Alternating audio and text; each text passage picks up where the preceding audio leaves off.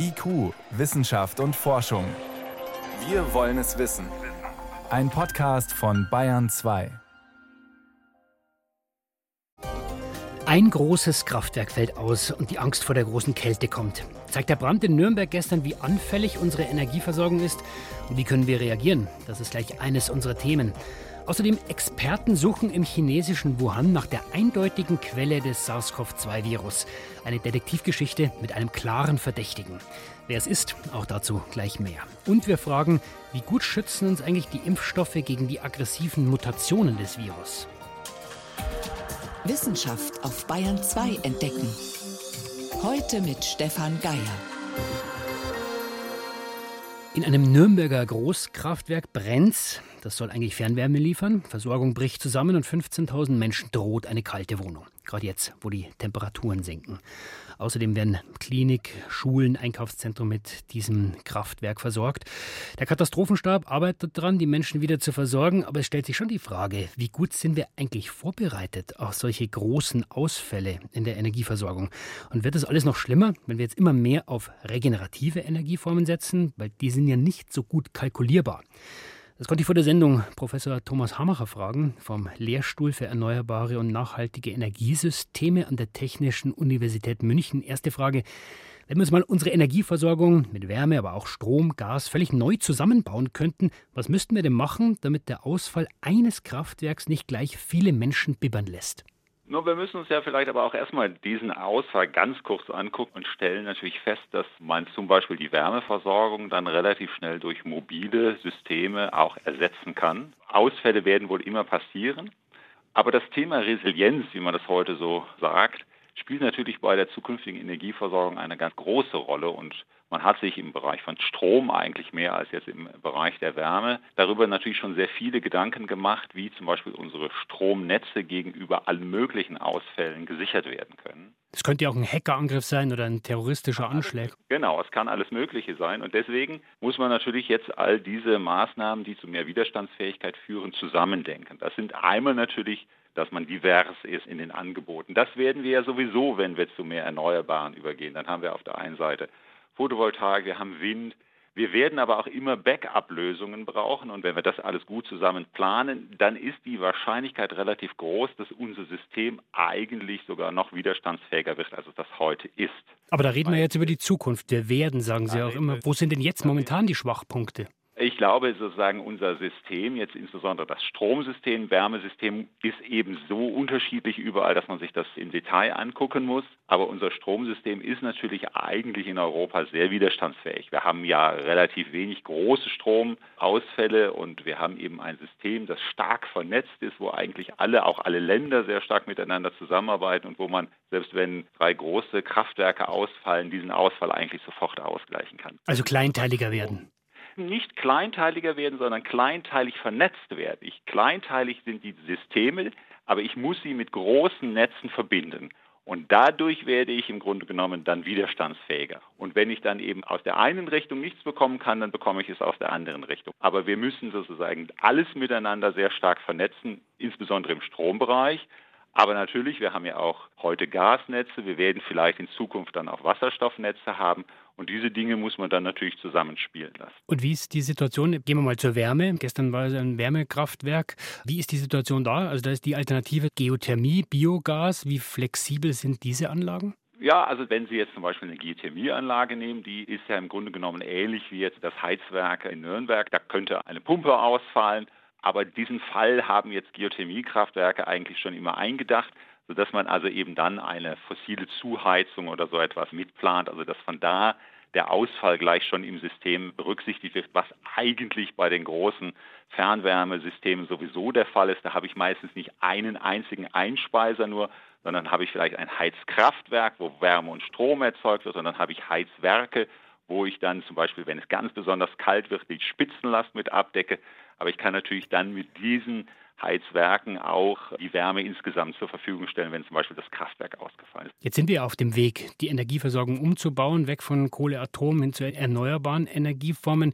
Die sind ja teilweise schwieriger zu kalkulieren. Also könnte es nicht auch sein, dass das das Problem eigentlich verschärft? Ja, also wir werden im ersten Moment natürlich sehen, dass wir viel stärker vom Klima und vom Wetter abhängig werden was sozusagen die Strom- und die Energieversorgung insgesamt angeht. Das ist auf alle Fälle der Fall. Aber wir müssen eben jetzt dafür sorgen, dass wir sogenannte Backup-Technologien mit aufbauen und mitentwickeln, die jetzt in einer ersten Phase dann zum Beispiel durch Erdgas versorgt werden und die dann in einer zweiten Phase, wenn wir dann ein ganz erneuerbares System haben, zum Beispiel durch Wasserstoff versorgt werden. Und dann können wir sozusagen auch Phasen überbrücken, wo zum Beispiel sehr wenig Wind und Sonne sein wird, indem wir dann halt eben den Wasserstoff nutzen. So wie wir das ja auch heute zum Beispiel beim Erdgas haben. Da haben wir ja Erdgasspeicher, wo wir, wo wir relativ lange unser Erdgas reinspeichern können, sodass, mhm. wenn es mal zum Beispiel zu Versorgungsengpässen kommt, man dann erstmal das Erdgas aus diesen Speichern nutzen kann. So müssen wir dann in Zukunft Wasserstoffspeicher oder synthetische Gasspeicher haben, aus denen wir dann in solchen Phasen unsere Energie beziehen können. Das heißt, wir müssen vielfältiger werden, wir müssen kleinteiliger werden, aber vernetzt. Jetzt kann man sich viel wünschen. Auf der anderen Seite muss es ja auch entschieden werden durch die Politik. Bremst die Politik da eher? Also gerade würde ich sagen, ist die Politik fördert im Moment das Thema Wasserstoff, glaube ich, sehr, oder das ist eher, eher eines der, der Lieblingsthemen der Politik. Ich denke, wo die Politik sicherlich viel besser werden kann, ist, dass sie eben nicht nur ein Lieblingsthema hat, sondern dass wir alle Themen gleich stark berücksichtigen. Also die erste große Aufgabe wird jetzt sein, dass man viel mehr erneuerbare Erzeugungsanlagen baut, dass man die dann durch Stromnetze stark miteinander verbindet und dann kommen eben so Dinge wie Wasserstoff, die wir dazu aufbauen müssen. Und das Ganze müssen wir eben immer gleich mit dem Kunden zusammendenken, weil wenn der Kunde in der Art und Weise, wie er Energie aufnimmt, in Zukunft flexibler wird, dann ist die Integration der erneuerbaren Energien einfacher und dann können wir natürlich auch solche Probleme leichter auffangen, äh, als wenn wir nicht die Flexibilität auf der Seite des Verbrauchers haben. Also, wir müssen auf jeden Fall vielfältiger werden in unserer Energieversorgung, kleinteiliger, aber vernetzt, wenn wir die Energiewende wirklich vorantreiben wollen, um weniger anfällig zu sein, wenn dann doch mal ein Teil ausfällt, so wie gestern in Nürnberg. Vielen Dank. Das waren Einschätzungen von Thomas Hamacher vom Lehrstuhl für erneuerbare und nachhaltige Energiesysteme an der Technischen Universität München. Danke, Herr Hamacher, dass Sie sich die Zeit genommen haben für uns. Vielen Dank. Bayern 2. Wissenschaft schnell erzählt. Und das macht heute um 18.13 Uhr Veronika Caprese. Veronika, los geht's mit den Superspreadern, also Menschen, die besonders viele andere anstecken. Ja, die Frage ist, warum sie das tun. Also mhm. sind da die Viren besonders ansteckend oder haben die besonders viel davon oder woran liegt das eigentlich? Ein internationales Forscherteam hat das jetzt genau angeschaut und zwar die haben geschaut, wie Menschen ausatmen. 200 Testpersonen haben mitgemacht. Und was kommt raus? Ja, erstaunlich ist. Also manche atmen ganz, ganz viel Luft aus und andere ganz wenig. Mhm. Das heißt konkret, knapp 20 Prozent der Leute atmen 80 Prozent der Luft aus und damit auch die Aerosole. Und die, also diese Vielatmer, die sind vermutlich dann auch die Superspreader, okay. weil sie besonders viel Dampf ablassen. Und da gibt es drei Kriterien beim Ausatmen von Aerosolen. Also wer viele Erreger in der Atemluft Luft hat, der kann natürlich auch viele verteilen. Das zweite ist, Erwachsene, die verbreiten mehr Atemluft als Kinder und weil die noch ein kleineres Lungenvolumen haben. Und drittens, wer stark übergewichtig ist, auch der schnauft stärker aus. Okay. Und es gibt also diese 20-80-Regel bei anderen Krankheiten, bei Ebola oder SARS, da ist es so, dass 20 Prozent der Erkrankten etwa 80 Prozent der Neuansteckungen verursachen. Und die Forschenden vermuten jetzt, dass das bei Corona genauso ist. Der Blick wird sich also jetzt noch mehr auf diese möglichen Superspreader richten. Wenn man die denn identifizieren kann. Mhm, nicht so leicht. Jetzt zu Haustieren. Haustiere sind ja voll im Trend. Ja. In Corona-Zeiten schaffen sich viele eins an. Genau, und die meisten schaffen sich eine Katze an. Das Problem dabei, jeder Zehnte ist dagegen allergisch. Hm. Wenn es dann ganz schlimm wird mit Niesen, Husten, Jucken und sogar Asthma, dann empfehlen Ärzte eine Desensibilisierung. Da bekommen Patienten immer wieder das Allergen verabreicht und gewöhnen sich dran. Aber das klappt nicht immer. Forschende aus Luxemburg hatten jetzt die Idee, die Behandlung zu verstärken mit Zusatzstoffen, mit sogenannten Adjuvantien. Und was machen diese Zusatzstoffe? Also die stacheln das Immunsystem an. Und das funktioniert auch schon, allerdings nur bei der Maus. Denen hat man vorher so eine Allergie angezüchtet und die bekommen dann das Allergen nur gespritzt und dann baut sich die Allergie ja langsam oder gar nicht ab. Aber wenn sie diesen hochdosierten Zusatzstoff noch dazu bekommen, dann verschwindet die allergische Reaktion. Also das stimmt doch hoffnungsfroh. Jetzt geht es weiter mit klinischen Studien an Menschen. Bis ein Präparat auf dem Markt ist, da dauert es natürlich noch einige Jahre. Solange wird weiter genießt. Jo. Zum Schluss von der Katze zur Giraffe. Schweizer Forscher haben Giraffenweibchen in Tansania beobachtet. Und da sind manche Einzelgänger und andere schließen sich zusammen und leben in, in einer Gruppe zusammen. Das ist eigentlich wie bei uns Menschen. Mhm. Und bei den Giraffenweibchen ist es, ist es so, dass das Gruppenleben sich da sehr positiv auswirkt. Also die geselligen Giraffenweibchen, die leben länger als die Einzelgänger. Dafür gibt es mehrere Gründe. Eine weiß natürlich immer, wo es irgendwas zu fressen gibt. Gemeinsam sind die Giraffen stärker, weil sie sich vor Raubtieren schützen können.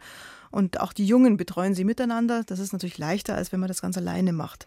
Außerdem können sie sich besser wehren, wenn paarungswillige Männchen auftauchen und sie bedrängen. Mhm. Und wie beim Menschen ist es so, dass die Giraffenweibchen weniger Stresshormone im Blut haben, wenn sie in so einer guten Gemeinschaft leben.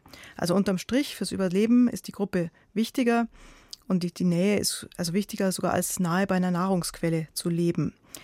Gemeinsam findet sich offenbar immer was, selbst wenn die Umweltbedingungen gar nicht so gut sind. Warum es dann trotzdem Einzelgänger gibt, die nicht netzwerken, tja, das ist noch nicht bekannt. Naja, in der Gruppe ist es ja auch für uns Menschen eigentlich schöner, wenn wir das bald irgendwann wieder können. Vielen Dank, Veronika Brese, für die Kurzmeldungen.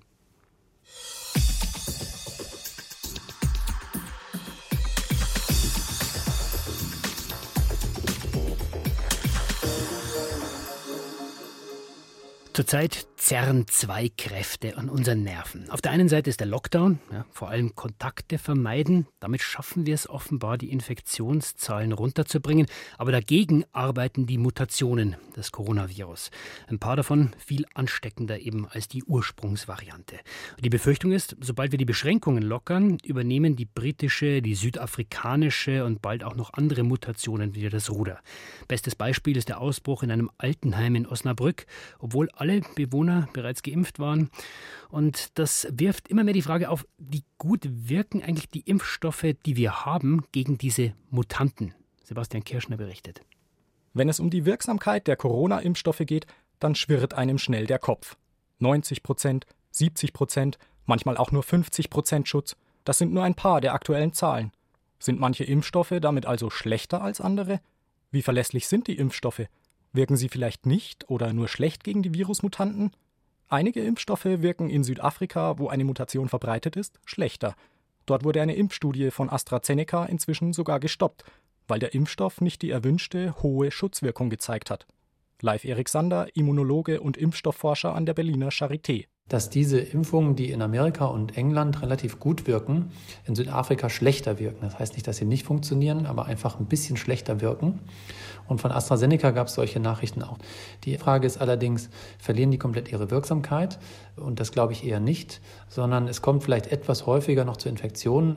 Die bisherigen Zahlen mehrerer Impfstoffstudien zeigen, die Impfstoffe schützen zwar nicht so gut vor einer Infektion, sie schützen aber vor schweren Verläufen bei den Infizierten. Aus Sicht von Christoph Spinner, Infektiologe und Pandemiebeauftragter am Klinikum Rechts der ISA in München, sind die ganzen Prozentzahlen deshalb sogar eher irreführend. Gemessen an der Wirksamkeit einer Grippeimpfung sind die Werte alle ausgezeichnet. Denn eines darf man ja nicht vergessen. Während Grippeimpfstoffe so etwa zwischen 20 und 50 oder auch mal 60 Prozent pro Saison Schutzwirkung bieten, sprechen wir ja nach wie vor sowohl mit Adenovirus-Impfstoffen von über 60 Prozent oder mRNA-Impfstoffen von über 90 Prozent Schutzwirkung. Fest steht derzeit, die Impfstoffe wirken offensichtlich unterschiedlich bei den bekannten Virusvarianten. In Gegenden, wo sich Mutanten stärker ausgebreitet haben, kommt es trotz Impfung häufiger zu Infektionen mit SARS-CoV-2. Das allein sagt aber noch nichts über den Verlauf einer Erkrankung aus. Das eigentliche Ziel der Impfungen gerät überall die Prozentwerte aus dem Blick, fürchtet Live Erik Sander. Die entscheidende Frage ist eben, schützen Sie weiterhin vor einem schweren Verlauf? Und das, denke ich, ist weiterhin der Fall. Das müssen Sie alle klar machen.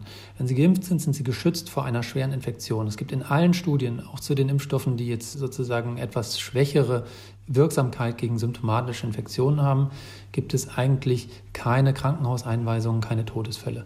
Und das ist ja das, was wir wollen. Auf den Punkt gebracht hat es kürzlich auch ein amerikanischer Infektiologe. Im Fachblatt Science fragte er, will man einen Impfstoff, der vor Husten schützt, oder einen, der Leben rettet? Für den Einzelnen geht es also weniger darum, ob er das Virus übertragen kann, sondern dass er nicht schwer an Covid-19 erkrankt. Denn bisher ist völlig offen, ob die Impfstoffe auch komplett vor der Infektion mit SARS-CoV-2 schützen oder verhindern, dass der Erreger weitergegeben wird. Ob also die sogenannte sterile Immunität erreicht wird. Gewissheit darüber erwarten die Forscher in den nächsten Wochen.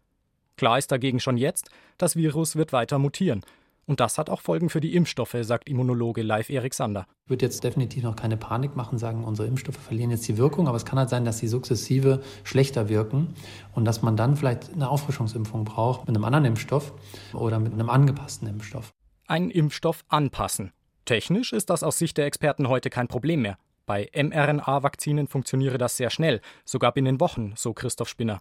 Bei Impfstoffen auf Basis von Adenoviren, sogenannte Vektorimpfstoffe, sei es ein wenig aufwendiger, aber auch kein Problem. Genau wie bei den Totimpfstoffen. Ein Prinzip, das jedes Jahr erfolgreich bei Influenza, also der Grippe, praktiziert wird. Ein Virus übrigens, das schneller mutiere als SARS-CoV-2, sagt Live Erik Sander. Ein weiterer Ansatz könnte sein, zwei Impfstoffe zu kombinieren. Eine Studie der Universität Oxford etwa sieht vor, den Probanden eine Dosis des AstraZeneca-Impfstoffs zu geben und dann eine Dosis des mRNA-Impfstoffs von BioNTech Pfizer. Ich glaube, es lohnt sich in der jetzigen Situation, verschiedene Ansätze in Studien zu untersuchen, um möglichst schnell wirklich harte Evidenz, wie wir Wissenschaftler sagen, zu generieren und zu wissen, ob es sich lohnt, diesen Ansatz zu verfolgen. Wir wissen ja heute nur, dass die getrennte Verwendung der Impfstoffe vernünftig und auch sicher machbar ist. Insofern lohnt es sich jetzt, diese Studien absolut durchzuführen. Sagt Christoph Spinner. Die größte Hürde für angepasste Impfstoffe ist aus Sicht von Live Erik Sander das Genehmigungsverfahren. Insbesondere müssen wir Mechanismen haben, dass diese dann nicht ganz komplett wieder neu durchs Zulassungsverfahren müssen, sondern dass man die anpassen kann und ähnlich wie bei den Grippeschutzimpfungen dann auch einen neuen Impfstoff auf den Markt bringen kann. Sicher sind sich die Experten in einem Punkt. Impfen ist die richtige Strategie, auch angesichts der Virusmutanten. Und es ist momentan auch die einzige Möglichkeit, die uns bleibt, um die Pandemie langfristig in Schach zu halten, sagt Infektiologe Christoph Spinner. Es gibt ja kaum wirksame Therapeutika bzw. Arzneimittel, die den Erkrankungsverlauf nur wenig beeinflussen.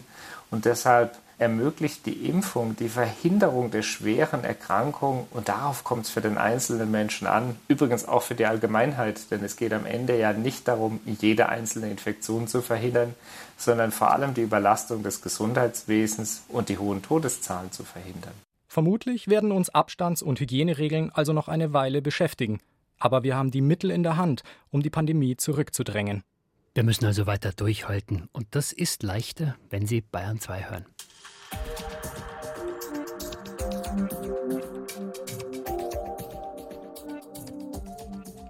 Es ist 18 Uhr 23. Wer war's denn jetzt? Wer ist schuld an dieser Misere, dass wir uns mit Corona rumschlagen müssen? Die meisten Experten sind sich einig, der Ursprung liegt im chinesischen Wuhan und als wahrscheinlichste Quelle galten immer Fledermäuse. Experten der Weltgesundheitsorganisation haben in den letzten Wochen vor Ort in und um Wuhan nach Beweisen gesucht und die stützen jetzt die Vermutung, SARS-CoV-2 stammt von Fledermäusen, allerdings nicht durch direkte Übertragung zu Menschen. Der menschengemachte Klimawandel, der ist offenbar auch mit Schuld. Wie hängt das jetzt alles zusammen? Gut, dass meine Kollegin Renate L. sich die aktuellen Ergebnisse ganz genau angeschaut hat und jetzt bei mir im Studio ist, Renate. So ganz beweisen kann man es immer noch nicht, dass die Fledermäuse schuld sind. Ja, das ist so eine Art Indizienbeweis, könnte man sagen. Wichtig ist aber erstmal, wir brauchen gar keine Fledermäuse in Wuhan, damit ein Coronavirus von Fledermäusen auf Menschen übertragen wird. Mhm. Direkt übertragen haben das eher Schuppentiere oder Larvenroller. Und die gab es auf dem Wildtiermarkt. Larvenroller, was sind das für Tiere? Ja, also erstmal das Schuppentier, das wird manchmal auch als Tannenzapfentier bezeichnet mhm. und so sieht es dann auch aus. Okay. Das ist vom Aussterben bedroht, der Handel ist verboten, aber die gelten als Delikatesse Wegen dem Verbot sind sie aber sehr teuer. Also man könnte sagen, eine Delikatesse für Angeber, mhm. die sich nicht um Gesetze scheren. Davon gibt es in China einige. Und der Larvenroller, der sieht so ähnlich aus wie eine Katze. Der gehört auch zu den Schleichkatzen, die leben auf Bäumen. Und beide Tiere leben in den Wäldern im Süden von China, werden da gejagt und in Wuhan auf dem Markt verkauft. Und das heißt, dort in den Wäldern in Südchina, da gibt es dann auch Fledermäuse? Ja, und die Schuppentiere und die Schleichkatzen, die könnten sich eben bei den Fledermäusen mit den Coronaviren anstecken und das Virus dann weiter übertragen an Menschen. Fledermäuse wiederum sind bekannt dafür, dass sie sehr viele verschiedene Coronaviren tragen. Und bekannt ist auch schon lange, je mehr verschiedene Fledermausarten es gibt, desto mehr verschiedene Coronavirusarten gibt es auch bei diesen Fledermäusen. Und dass diese Viren sich schnell verändern, mutieren, das erleben wir ja gerade. Aber was hat jetzt der Klimawandel damit zu tun? Also gibt es denn besonders viele Fledermausarten dann in Südchina? Es könnte mehr geben als im 20. Jahrhundert durch den Klimawandel. Zu dem Ergebnis kommt eine Studie vom Potsdam Institut für Klimafolgenforschung, die diese Woche veröffentlicht wurde. Aber du sagst, es könnte heute mehr geben. Also die haben jetzt nicht, die sind jetzt nicht hingegangen und haben die Fledermäuse gezählt. Nein, es ist eben ein Indizienbeweis. Die haben sich angeschaut, wie sich die Vegetation in Südchina entwickelt hat.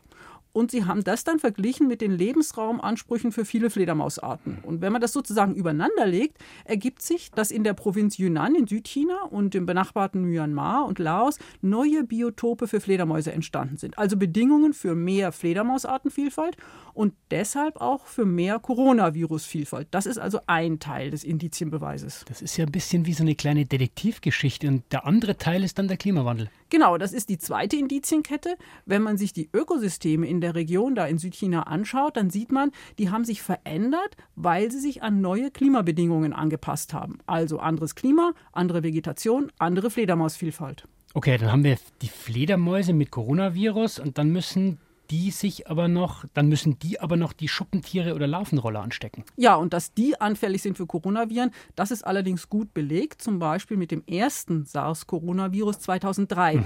Das ist also der letzte Schritt in der Indizienkette aus den Wäldern im Süden auf den Wildtiermarkt in Wuhan in Zentralchina.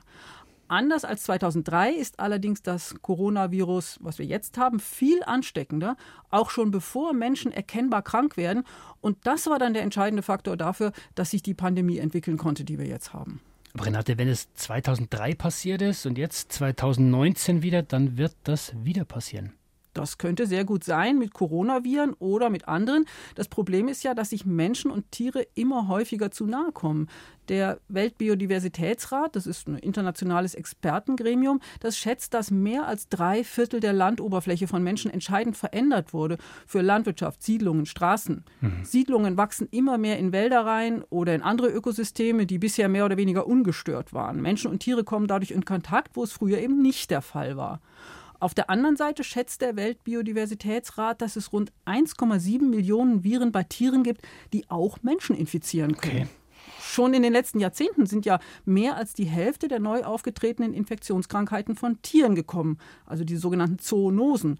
Und davon wiederum 70 Prozent von Wildtieren. Und dadurch infizieren dann diese Tiere, denen wir immer näher kommen, Menschen in der Stadt auf Märkten wie in Wuhan. Genau. Deshalb hat auch letztes Jahr eine Gruppe von Wildtierbiologen, Tierärzten und Virologen aus aller Welt ein Frühwarnsystem gefordert, um solche Zoonosen gar nicht erst ausbrechen zu lassen. Frühwarnsystem mit all diesen Details, die du gesagt hast, scheint sehr aufwendig. Wie könnte man das machen? Ja, die Gruppe sagt, es gibt heute kostengünstige und mobile Methoden zur Genomanalyse, mit denen man diese Wildtiermärkte flächendeckend überwachen kann. Das sollte man dann auch tun, sagen sie, und die Daten dann zentral auswerten. Und man müsste natürlich auch den internationalen Handel mit Wildtieren überwachen. Da wird es aber dann schwierig, denn der ist ja zum Teil illegal, siehe Schuppentier.